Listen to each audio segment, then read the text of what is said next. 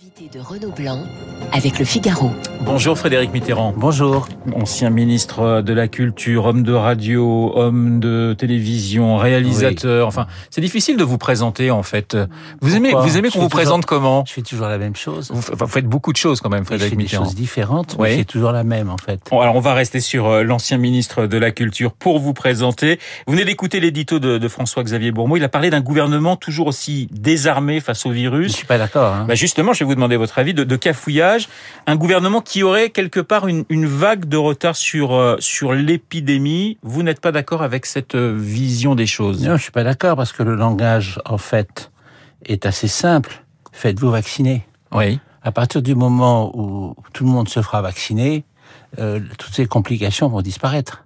Mais pour l'instant, euh, évidemment, comme il n'y a pas encore assez de gens qui sont vaccinés, la situation est complexe. On essaye de, on essaie de s'adapter à tous les cas différents et forcément, c'est, c'est, ça marche pas très bien. Alors bien sûr, on va parler des, des, Mais- des anti. Mais on peut pas, Oui. on peut pas critiquer euh, le gouvernement sur les difficultés bureaucratiques qui appartiennent à notre pays depuis très longtemps, euh, sans noter qu'il a raison de dire qu'il faut se faire vacciner. À partir du moment où on se fera vacciner, ça ira mieux. Alors évidemment, on va parler des, des, des antivax dans, dans un instant, mais il y a une critique aussi qui revient chez, chez les gens qui sont évidemment pour la vaccination, c'est de dire le gouvernement n'anticipe pas assez les choses. Il y a un certain nombre de médecins qui, dès le mois d'avril, avaient dit il faut vacciner beaucoup plus, il faudrait rendre cette vaccination obligatoire. Est-ce que vous vous comprenez cette critique quand même, Frédéric oui, je comprends cette critique, mais elle s'explique. Elle s'explique parce qu'il y a un tel, euh, il y a une telle réticence par des groupes ou par un certain nombre de gens à se faire vacciner que dans les périodes où l'épidémie n'est pas la plus virulente, euh, expliquer qu'il faut absolument se faire vacciner passe plus difficilement. C'est tout. Mais dire que le gouvernement est à la remorque de l'épidémie, euh, ça me semble tout à fait euh, euh, faux. Alors Frédéric Mitterrand, depuis hier, il faut dans les lieux de loisirs, mais aussi dans les lieux de culture, montrer son pass sanitaire, les cinémas, les théâtres. Pour vous, cette extension du pass sanitaire, il est, c'est un passage obligé avant, Mais oui, euh, obligé. avant, avant finalement l'immunité collective. Donc Oui, de toute façon, il n'y a pas d'autre solution. Non, il n'y a pas d'autre solution. On est en face. Euh, Moi, j'aimerais que j'aimerais que les gens qui sont contre les vaccins et contre toutes ces mesures euh, aient eu la chance ou le malheur de traverser l'expérience que j'ai eue moi et que Oui. mon frère a eue? Qui est C'est-à-dire, passé tout près de la mort, votre frère. oui, et moi-même aussi. Oui. Trois semaines de réanimation à la Pitié-Salpêtrière, où on a été admirablement soigné.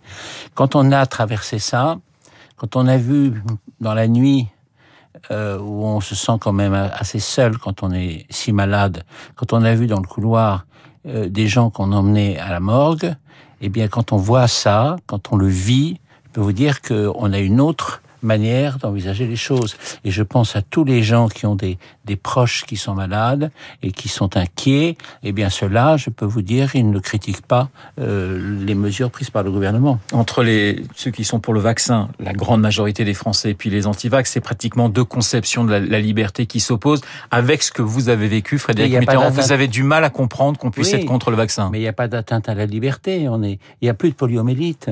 Et il n'y a plus de, il y a plus d'épidémie de rougeole dont les gens mouraient parce qu'on s'est fait vacciner. Oui. C'est complètement passé dans les mœurs. C'est comme la ceinture de sécurité dans les voitures. À partir d'un certain moment, il faut prendre des mesures qui ne sont pas du tout des atteintes à la liberté, qui sont au contraire des manières de protéger la liberté, de protéger la liberté, de- notamment des soignants pour pas qu'ils tombent malades. Mais ça vous étonne justement ce débat la, autour la de la maladie, vaccination c'est pas une maladie, c'est pas une liberté. C'est pas une liberté. la maladie, c'est une atteinte à la liberté. Ça vous étonne ce débat autour justement de la vaccination? Vous dites bon, bah, c'est tr- très français finalement. Ça m'étonne pas, ça. Ouais. Mais il n'y a pas qu'en France, hein. Ouais. Il n'y a pas qu'en France. Quand Boris Johnson décide de lever toutes les toutes les restrictions, finalement, euh, il applique euh, cette réticence. On va voir le résultat. À mon avis, le résultat sera catastrophique. Vous avez dirigé hein, dans les années 70 un, un cinéma, l'Olympique, on s'en Ouais. souvient, euh, dans le 14e arrondissement. Vous auriez contrôlé sans, sans sourciller vos, vos clients comme le font, comme doivent le faire aujourd'hui Ah les, oui, moi, je suis un citoyen. les resp- responsables de... de... Moi, je suis un citoyen qui veut, res- qui veut rester au cœur des lois. Hein Donc je trouve que à partir du moment où on a un parlement en France, on a un, certain nombre de, de, contre-pouvoirs qui permettent d'éviter les atteintes à la liberté trop, trop criantes. À partir du moment où les choses ont été décidées, on les applique. Alors on a des débats, vous parlez de l'Assemblée, on a des débats qui sont très vifs en ce moment à l'Assemblée autour de, de l'obligation de la vaccination des soignants et puis l'extension de ce pass sanitaire. Pour certains, on va trop vite, on, on, ne prend pas assez le temps. Il y a eu hier cette réponse d'Olivier Véran. On va trop vite au moment où on est dans la quatrième vague. On revient au début de notre conversation tout à l'heure, le fait que dans les, quand il n'y avait pas de vague, précisément, on n'allait pas assez vite. Il faudrait savoir. On va pas trop vite. Là, pour l'instant, il y a urgence. Il y a un incendie, là. Voilà. Alors, on va pas, on va pas dire qu'il faut pas appeler les pompiers quand il y a un incendie. Olivier Véran, lui, s'impatiente. Si le virus pouvait nous regarder ce soir, il servirait une petite bière, a déclaré le ministre de la Santé euh, hier à, à, à l'Assemblée. Olivier Véran est sur le front depuis, je crois, plus d'un an maintenant.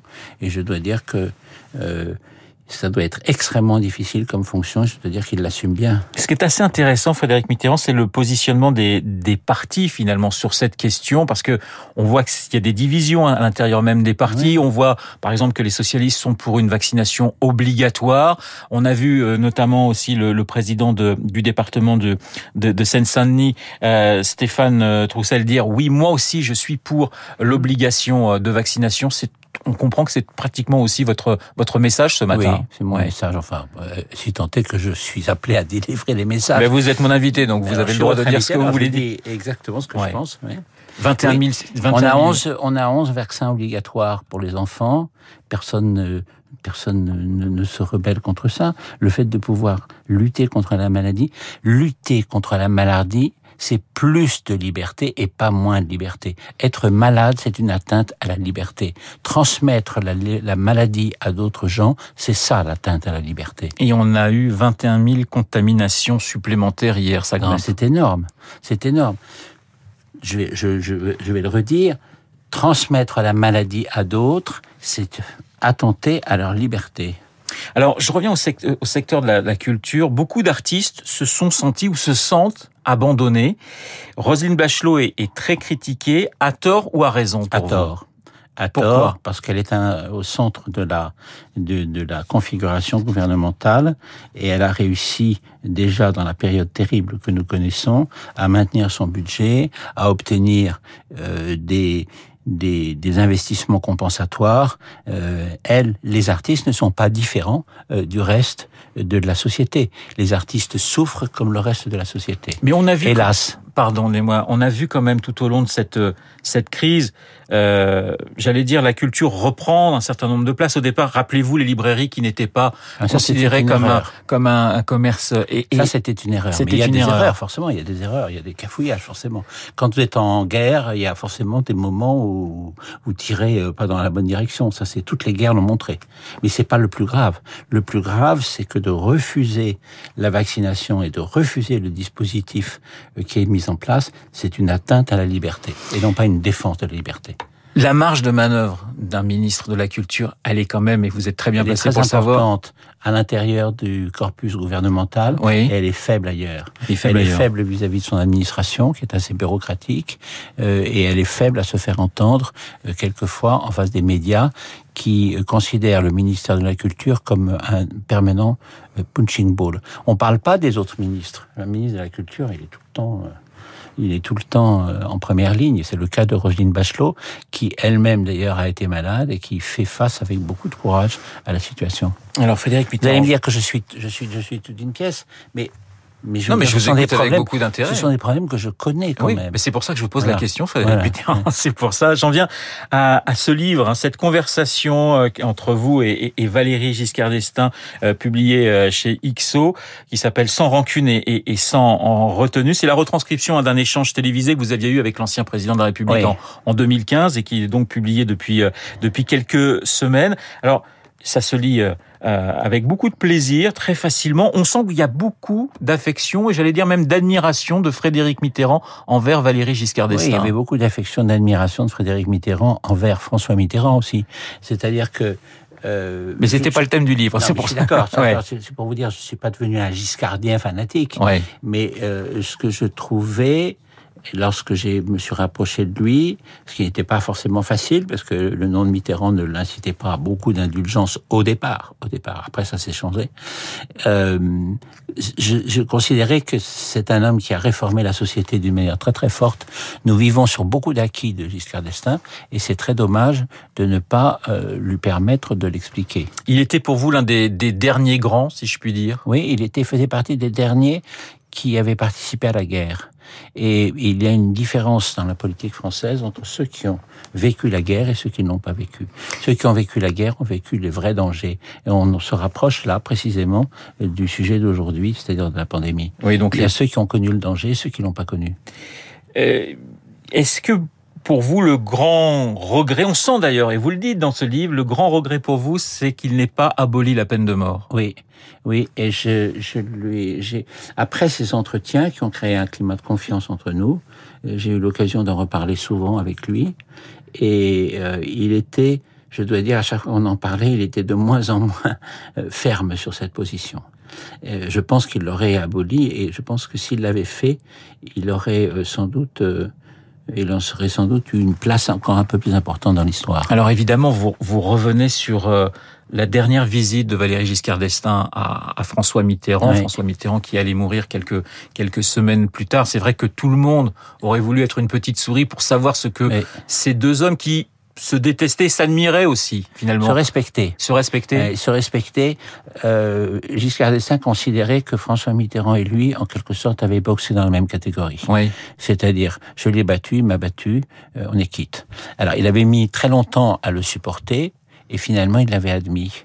Et donc, il en parlait d'une manière très euh, euh, très tranquille, euh, comme comme le titre du livre. Et effectivement, cette dernière rencontre est très extraordinaire puisque quand il arrive euh, rue Frédéric Leplay pour voir François Mitterrand, qu'il avait toujours entouré de beaucoup d'égards. Hein. Quand François Mitterrand a inauguré le, le musée Branly, qui était quand même une idée, le musée, Musée d'Orsay. euh, musée d'Orsay, oui, qui était quand même une idée de Giscard d'Estaing. Il avait il avait veillé à ce que à ce que l'on on dise bien que Giscard d'Estaing en avait été à l'origine et à le recevoir d'une manière euh, tout, avec tous les égards nécessaires. Quand il va le voir, euh, effectivement, trois ou quatre semaines avant la mort de François Mitterrand, et qu'il arrive, et François Mitterrand est en bas de Oui. l'immeuble, soutenu par le docteur Tarot et un policier. Et euh, Giscard lui dit, mais monsieur le président, pourquoi, euh, pourquoi êtes-vous là? Et euh, François Mitterrand lui répond, quand on, on, a, on accueille le président de la République, euh, on, on, on l'attend sur le seuil de sa maison.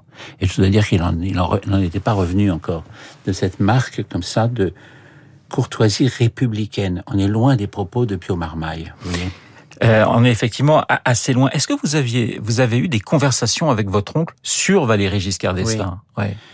Alors il y avait, il y avait chez euh, chez mon oncle, il y avait le François même, Mitterrand. Oui, François Mitterrand. Il y avait les mêmes, le même genre de sentiments. Et je dois dire que il aurait, il aurait certainement approuvé le fait que je sois allé voir Giscard et, et- et que je sois allé l'interroger. Il y avait, euh, ils avaient été aux affaires dans des situations très très compliquées. Euh, ils s'étaient combattus beaucoup, mais ils connaissaient les enjeux et donc, euh, il connaissait aussi les échecs. Il connaissait aussi la, le sentiment de, de solitude que l'on éprouve euh, quand ça n'a pas marché. Et donc, il y avait, euh, il y avait de la, de la part de François Mitterrand à la fois euh, la volonté de combattre la droite qu'il a eue jusqu'à la fin de sa vie, qui fait qu'il s'est accroché au pouvoir d'une manière euh, qui force l'admiration, d'ailleurs sur le plan humain, et il y avait aussi une, euh, un respect, un respect pour l'homme qui avait incarné la fonction d'une manière très très fortement.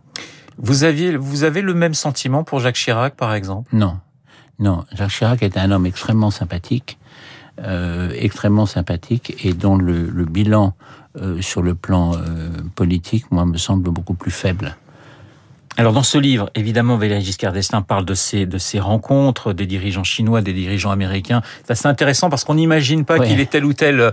Euh, Il appréciait beaucoup Deng Xiaoping. Il avait voilà, été il, très impressionné il par aimait lui. beaucoup Ford, il n'aimait pas du tout Carter, alors que dans notre imaginaire, on voyait pas les choses tout à fait de la, de la même manière. Et il avait un ami. Il Il, avait- avait un ami qui était Helmut Schmidt, Oui, le chancelier allemand. oui. Et La construction euh, franco-allemande. Ouais, et ce qui est très très intéressant aussi sur le plan humain, c'est que Helmut Schmidt était un, un- un socialiste euh, à l'allemande, mais euh, pur et dur, euh, venu d'une classe quasiment prolétarienne, euh, qui vivait euh, extrêmement simplement, euh, pas du tout dans le grand style de, de Giscard d'Estaing. Et cependant, ces deux hommes s'aimaient. Alors évidemment, euh, dans ce livre, il y a ces rencontres entre euh, Giscard et puis euh, les puissants euh, de, de, de cette époque des années 70. Bah, je, vais, je vais me mettre à votre place et vous allez vous mettre à la place de Valéry Giscard d'Estaing. J'ai envie de vous poser une question. Vous avez côtoyé énormément d'artistes, vous avez côtoyé Mhm. des écrivains, vous avez côtoyé des politiques. Quels sont ceux qui vous ont le plus marqué, Frédéric Mitterrand? Parce La vous en personne avez qui m'a le plus beaucoup, marqué, vous allez- beaucoup. La personne qui m'a le plus marqué, vous allez peut-être trouver ça frivole, c'est Audrey Hepburn, l'actrice Ah ben du non, je cinéma américain. c'est un excellent choix, Ouais. Frédéric Mitterrand. L'actrice du cinéma américain. Ouais. Parce qu'elle était, ce qu'on ne sait pas, c'est que Audrey Hepburn a passé les dix dernières années de sa vie, la plupart du temps, non pas à faire des sourires comme ambassadeur euh, des Nations Unies euh, pour l'UNICEF ou des choses comme ça, mais à piloter des camions au Soudan pour apporter à manger dans des, dans des villages de, de gens complètement déshérités. Elle en est morte d'ailleurs. Elle ne s'est pas soignée à cause de ça. Et elle était donc à la fois l'expression la plus parfaite d'une sorte d'élégance internationale trans- transposée par le cinéma à travers ses rôles, etc. Euh, elle était toujours à sa place là où il fallait être. C'est-à-dire qu'à Hollywood, elle jouait le rôle d'Hollywood. Elle était comme euh, Sharon Stone euh, au, palmarès de, de Cannes. Hein. Elle était à sa place là où elle était. Et puis quand elle était dans une autre place, elle y était aussi complètement. Et ça, je trouve que c'est c'est formidable parce que c'est montrer qu'on ne triche pas avec la complexité de la vie. La complexité de la vie fait qu'on est souvent dans des situations différentes et qu'à chaque situation, il faut essayer de se comporter le mieux possible. Merci beaucoup, Frédéric Mitterrand, d'avoir été euh, ce matin mon invité. Je rappelle le titre de, de ce petit livre euh, chez XO, Sans rancune et sans retenue, une conversation libre entre Frédéric Mitterrand et l'ancien président de la République, Valéry Giscard d'Estaing, qui date de 2015. Très bonne journée. Merci à pour vous. votre accueil. Merci. Et puis, je rappelle le message de Frédéric Mitterrand, c'est vaccinez-vous. Il est pratiquement 8h30 dans un instant, l'essentiel de l'actualité avec Charles.